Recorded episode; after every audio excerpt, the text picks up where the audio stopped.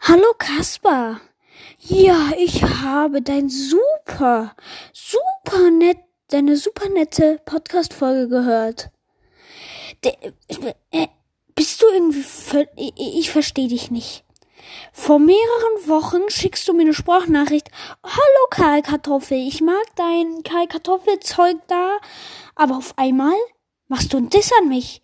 Nur weil ich kurze Folgen hab, muss das ja nicht heißen, dass ich wenig Wiedergaben hab. Du, du sagst mir, mein, das ist zu kurz? Glaubst du, deins ist viel länger? Ja, ich bin im Krankenhaus. Das ging irgendwie, weiß ich, 30 Sekunden? Ja, und dein eines Video, der Diss an mich, der ging ja auch nur eine Minute. Bin richtig enttäuscht von dir, Kaspar. Und außerdem, warum beleidigst du mich einfach? Zuerst gibst du mir Komplimente, jetzt gibst du mir einen Batzen Scheiße. Was willst du mir als nächstes geben? Willst du mir jetzt auch noch eine Briefbombe schicken oder so? Das finde ich richtig scheiße von dir, weißt du das?